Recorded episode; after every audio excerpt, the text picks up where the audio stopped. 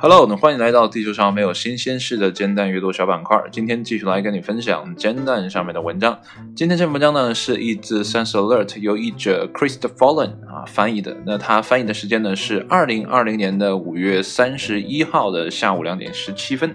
他翻译的这篇文章呢叫做《研究者们定位出了大脑中主管压力的部分》。啊，我不知道现在啊，如果你正在听节目的话啊，我不知道你是不是呃经常会处在压力的状态下啊，反正我还好啊，这个因为没有工作上面的烦心事，所以呢压力不会太多。那可能更多的压力呢是来自于生活啊，生活是什么呢？就是赚的很少，想要的很多，但现在还好啊。啊，大家都说我很佛系，啊，就是对什么是那种无欲无求的状态。其实我有很深的欲望，很深的执念，但迫于现在的经济状况，我也只能选择佛系生活了。有些时候呢，我们是被逼无奈的这样的一个状态。呃，然后呢，其实啊，呃，很长时间没有录煎蛋这个板块了，呃，所以呢，呃，读起来可能没有之前那么通畅。这里面啊，也是复录的第一天啊，呃，第一次。呃，前两天呢，我录了两期听说啊，啊，本来今天也想录的，但是想了想，呃，没有听到什么可以值得跟你分享的，所以呢，今天就来跟你啊分享煎蛋吧。本来呢，煎蛋就是一个日更的节目啊，但是由于啊之前很长一段时间在父母那呃父父母那里啊，啊就停更了很久啊。啊，所以呢，这也算是回来了。但是接下来，由于工作上面的安排，可能呢，有的时候会，呃，在离父母家那边比较近的啊办公地址上班啊，有的时候呢，可能会，啊，离自己的驻地比较近的地方上班啊。那这样的话，我会来回的切换。那，接下来的一段时间啊，节目呢一定会时断时续的。那起码煎蛋是这样，但除了煎蛋之外，啊，我在上一个月吧，呃。搞了很多的，呃，这样的一个声音的啊，这个按摩的啊，这样的节目，当然了，都不是我自己的，我都是从别人那里呛来的啊。那具体怎么呛的呢？我就不多赘述了。反正呢，呃，如果你觉得好听的话呢，你就多听一听啊啊。我能想象一个场景呢，就是在自己孤独吃饭的时候啊，听着对面传来了那种这种啊特别香的咀嚼的声音，哎，是不是会促进你？啊，吃更多、吃更好的这样的一个状态呢？哎，我并不知道哈，这个也需要啊听节目的你呢去尝试一下啊啊！如果你不知道我在说什么啊，那你就去找那个板块叫“泽泽”的啊那个板块啊，差不多有二十多期啊，不同的啊声音啊，都是吃的声音啊，我觉得嗯很爽啊，我觉得我看他们吃反正是很爽，我很爽，但是如果你要给我吃那么多，我一定是吃不下的。啊，我真的很佩服他们，看到他们吃，我很开心啊，我也只能这样，很开心。呃，在正式说之前哈，我要说一下，确实因为好久没录了，所以接下来呢会有一定的卡壳。那么在呃，就是为了避免哈，我自己会卡壳这样的状态呢，在录节目之前啊，我又简单的看了一下文章，而且呢，今天使了一个新的工具是什么呢？呃，我平时很愿意用。呃，浏览器，而不是去用，呃，阿婆婆啊，这也是，呃，从两千，呃零一年开始接触互联网，呃，落下的一个烙印，就是我可能更喜欢通过浏览器去找寻，或者通过呃搜索啊去找寻我要的东西，而不是打开某一个阿婆婆去解决问题。啊，所以呢，哦，我现在经常会用的浏览器包括什么呢？跟你絮叨一下哈，呃，确实很久没有更新节目了，这里面就多说点闲白儿啊。一会儿我们再啊说回正题啊。呃，我平时会用的呢，最多的可能是 Firefox 啊，它主要呢是可以挂一些插件，比如说呢，我想在啊视频网站 down 一段视频下来的话呢，它这有很多的丰富的插件可以给我用。啊，然后呢，呃，还可以听一些啊，这个 radio 的节目啊，也有一些小插件啊，所以呢，Firefox 在这方面啊是表现不错的。呃，我传节目的话呢，如果是在荔枝也好呢，还是喜马拉雅呀等等的，我都是在 Firefox 去传啊这样的一个状态。那如果呢，我是在做公众号编写的话呢，我会用呃 macOS 自带的啊这个叫 Safari 吧。啊，对，suffering 啊，应该是这么念。呃，它的好处就是呃很工整，不会出现排版的格式错误。我之前试过在 Firefox 和呃 Chrome 上，呃排版可能都会出现这样那样的一个偏差啊，所以的这个效果不是太好。呃，所以用这个呃。这个 Safari，然后呢，在 Safari 上呢，我还会去登录我的啊微信号啊。我不知道现在呃有多少人在电脑上登录微信的时候呢是用的客户端。反正我这么些年一直是用网页版来登录客户端的啊，就是登录电脑版的这样的一个呃状态。然后在呃 Firefox 上呢，如果你登录的这个微信的网页版的话呢，你的聊天记录，比如说聊了十条之后呢。接下来再出现的新的这个聊天的对话呢是看不到的啊，所以呢，呃，用了一段 Firefox 之后呢，我就放弃了，就发现啊，Safari 在这方面表现还是很好，很稳定啊，在这方面是很稳定的，呃，然后呃，那个我还会用 Chrome，呃，Chrome 也是因为它的插件的问题，还有一些特定的网站它会。指定你用 Chrome 的这样的一个引擎啊来做一些事情，而且 Chrome 我之前有试过把安卓的程序安装在 Chrome 上，但我想安的那个 App 呃安不太上，所以呢也就放弃了。但是 Chrome 浏览器还是不错的，但是很多人反映 Chrome 占用呃内核还是比较大的，就是占用你的运存啊等等那些东西，呃也不是一个特别呃交互良好的这样的一个啊。这个浏览器哈，所以呢，有的时候就要平均分配了。那在啊公司的电脑，最近刚上班这样的公司电脑上呢，我用的是呃这个微软自己新出的，应该叫 Edge 这样的一个浏览器，它用的内核呢是 Chrome 的，呃，整体的操作感还是比较良好的啊，呃，但是我没有看它后台运行的这个啊内存的占比哈，没有研究，但是电脑运行起来并不是特别卡。而且呢，它也可以安插件，这是我平时常用的。呃，我最不喜欢的就是国内的浏览器啊，因为杂七杂八的，包括 Firefox，我用的也是在啊这个 Mozilla 吧，就是它那个原网站上下载的这样的一个镜像啊，就是英文版的镜像，而不是在国内的啊那个啊网站上去下的啊，所以呢，呃，这叫 Mozilla。Mozilla，反正就是就是它的这个呃公司啊母公司的啊这个官网去下的啊下的是英文版的，呃只是因为没有一些烦人的绑定的动作啊，所以国内的浏览器不好，不是说因为它的这个研发做的不好，只是它因为绑定的东西实在太多了，呃让我不胜其烦啊是这样的状态。呃再说回来哈，在录节目之前呢，我听了一遍啊这个 Firefox 的人工呃这个机械阅读。感觉还不错，因为我之前从来没有了解过 Firefox 它有这样的功能。但是打开了它那个啊，把这个网页变成啊可读性文本的时候，哎，我突然发现它是可以呃用机器来朗读的。哎，我就听了一遍啊。所以呢，在这个文章我读之前呢，我是听了一遍机器阅读的。那么这个机器阅读的时候，我发现粤语版的更通顺，国语版的相对差一些。啊，未来我可能会偷懒啊啊。呃，我我之前好像也有找过哈，就是这个这个念稿子比较通顺的这样的啊软体，或者说类似于像 Firefox 这样的一个网页也好，等等也好，但是读的效果不是很好。所以如果读的效果很好的话呢，我是希望把所有的煎蛋上面的文章，因为我每天只读一篇嘛，那我是希望每一天的这个文章呢，啊。无论多少啊，都通过这种机器阅读的方式呢，来分享给你，来降低你的阅读压力。你无你可以选择很快的速度听完啊一篇文章，去了解一些新的内容，但是呃，并没有让我感到很满意啊，就是它给我的感觉听起来啊还是很机械化的啊，还没有达到像 Siri 用英文去啊跟你啊说话的那种流畅感。啊，这可能还需要不断的去训练啊。但是我之前有一个阅读软件哈，它上面的朗读呢，声音就比较富有情感了。还有还有很多经常啊读这个呃小说的声音呢啊，被用来啊作为这个发声的啊人人物啊模拟出来，感觉还是不错，但还是有一种机器的痕迹啊。所以这个还是需要一段时间去磨练的。就像这篇文章所说的，我们可算切了回来。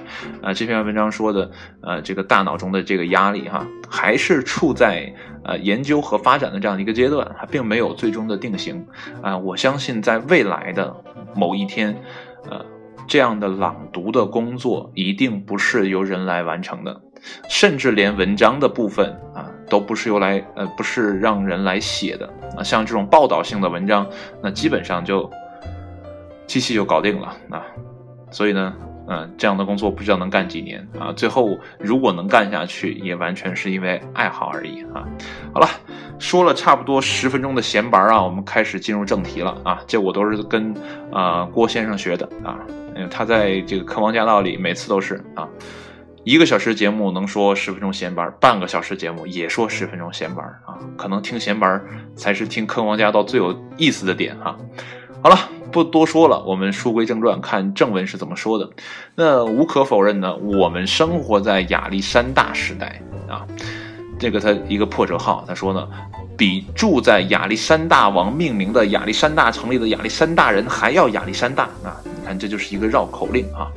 啊，还好呢，刚才读了一遍啊，呃，这个比较通顺。如果是第一次读呢，一定会很拗口啊。这说明什么呢？就是我们现在压力山大，很亚历山大。那么主观上讲呢，一个人呢啊，总要这个感受到各种压力的啊。就像呢，呃，它后面的影子一样啊，这个避无可避。你会呼吸，那么你就会发愁。那但这样的压力感啊，到底是怎么来的呢？呃，咋形成的呢？哎，目前呢还保留着许多未知的部分。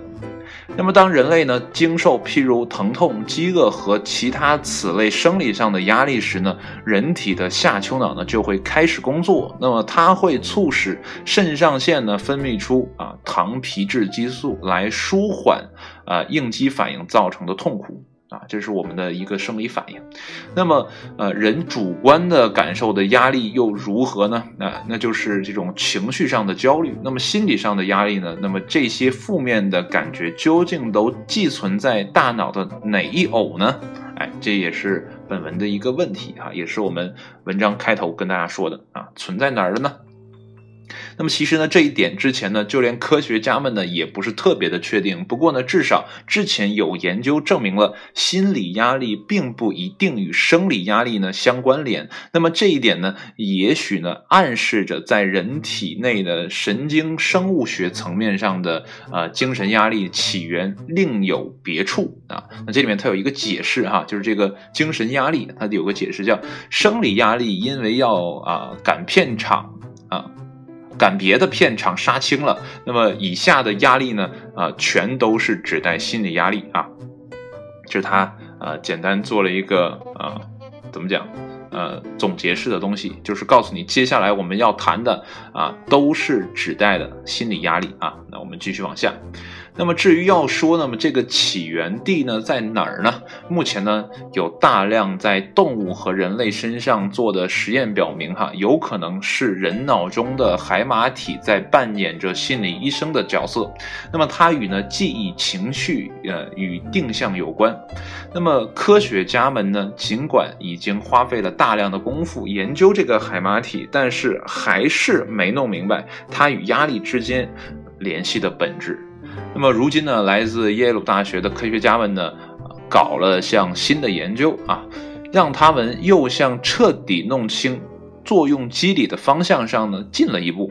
那么这次实验呢，为我们带来了一个啊新传啊这个一个传传新的啊打错了啊是全新的视角。我说读起来这么别扭啊，就是这次实验我再念一遍啊，这次实验呢啊为我们带来了一个全新的视角，哎。所以翻译的时候一定要注意哈，这个错别字很很重要的啊，让我们呢得以一瞥压力在大脑内的神经学本体是如何发挥作用的啊。那么研究者们呢号召了六十名健康的受试者，然后给他们看了一系列恶心又吓人的图片，这里面你自己去脑补吧哈，呃，文章也没有配图啊，好激起他们的情绪应激反应啊，比如什么呢？愤怒啊，这个呃害怕以及呢难过，那么但这中间呢又好心的插入了几张啊呃，来让人放松的平和的图片啊给他们看。那么试验期间呢，呃，受试者们的大脑活动呢被以脑功能磁共振的这个成像的形式呢展现出来。那么研究者们还发现呢，啊，还会为受试者面对不同的图片时受压或激动的程度呢，呃，这个评级打分啊。那么之后呢，研究者们呢分析了得到的结果。那么他们发现呢，对于那些压力。感更大的受试者们呢，他们大脑中与海马体相关联的下丘脑、海马旁皮质和额下回呢也更活跃啊，这是一个联动的状态。那么这个实验表明呢，人脑内的呃这几个部件构成了一个正常反馈集群啊，正反馈集群啊，多说了一个字。那么在更高的压力等级下呢，他们会有更大的反应。那相反的是呢？呃，同样与海马体啊这个有关的背侧、背外侧前额叶皮质啊，以及呢中央后回和小脑又构成了一个负反馈的啊集群啊，就是刚才三个，接下来又三个，那这里面呢都有海马体啊。那么这几个区域的高度活跃，表明了什么呢？人正处在啊这个低压力的状态下啊。刚才是一个高压，现在呢是低压。那么从表面上看呢，人类的压力等级呢，总体来说呢，哎，取决于两个小。集群之间的活跃度呢，此消彼长的一个相互作用，它们呢一个拱火，一个灭火，那么共同的调节着人的情绪。那么除了发现这两个功能截然不同的小团体，我们的研究结果还表明呢，人会适应性的啊调节它们来啊减轻压力感。那么研究者们在报告里解释到说哈，也就是说呢，受试者的海马体啊与负反馈集群的啊。联系要大于啊和正反馈集群的联系，那么这样的压力呢更小。虽然呢，关于这个海马体的协调压力的原理呢，还有很多东西呢需要了解，更不用说可能呢还有别的神经机制对此呢也有贡献，而我们呢却不得而知。但研究者们呢表示，这次发现的两个神经网络呢，可能在将来帮助发展对抗压力的疗法啊。所以呢，呃，我们是看得到希望的，不是说啊研究了一下最后什么都没有啊。那么这些发现呢，也许能帮助我们量体裁衣式的针对多个神经目标呢，哎，打造干预性疗法。比如呢，说呃，增强海马体与额叶皮质的连接强度，那么亦或是呢，减少向下丘脑发送的信号。那么这是高级研究员。呃，拉吉塔辛哈如是说啊。那么该篇的研究呢，发表在《自然通讯》杂志上面。文章呢到这儿就结束了。所以说到最后啊，这个也只是一个初步的研究方向。不过呢，可以呃比较明确的两个点哈，在这篇文章可以比起呃明确的两个点就是，呃，我们一个。机制啊，或者一小撮的神经呢，哎，是负责让我们的压力增大；另一小撮呢，是让我们的压力减小。那么这两撮的，呃，叫集群吧，文章中说的集群啊，相互的此消彼长，来来不断的调节我们人体的这样的一个压力的感觉啊。所以呢，如果你真的压力很大的话啊，呃。在现在来看，可能心理疗法呢是呃为数不多好用的啊，或者说你是选择那种啊放空自己啊啊，或者是听一听啊这个啊冥想的音乐呀，做做瑜伽呀，这可能是帮你放松啊，同时呢来解压的一个方式。但真正要解决问题的话呢，我们还是要从我们脑子里啊去找问题。当然了，这个方向呢未来还会有更多的研究啊，还会有更新的内容。那到最后呢，压力是不是可以被啊解救的啊？还是留给后人吧啊？还是留给这些专家们来做吧啊？我们这些普通人呢啊，最重要的是调节自己的啊这样的一个状态啊。遇到任何事情呢，哎，都别慌张，哎，拿出手机呢，先发个朋友圈，对不对啊？没有什么事情是发个朋友圈解决不了的。如果不行呢，你就发两条。啊，让别人给你点赞，让别人给你留言啊。所以呢，文章呢到这儿就彻底结束了。如果呃你是一个压力比较大的啊，我现在没有什么好办法啊，呃，除非呢你能跟我一样啊，做一个无欲无求的啊穷光蛋，这个事情就好办了啊，你也安然的接受了这样的一个状态啊。好了，文章呢就跟你分享到这儿了啊，那我们下期节目再见，就不多赘述了啊。头一次附录煎蛋，录了二十分钟，很开心，很开心。好了，下一期节目再见，拜拜。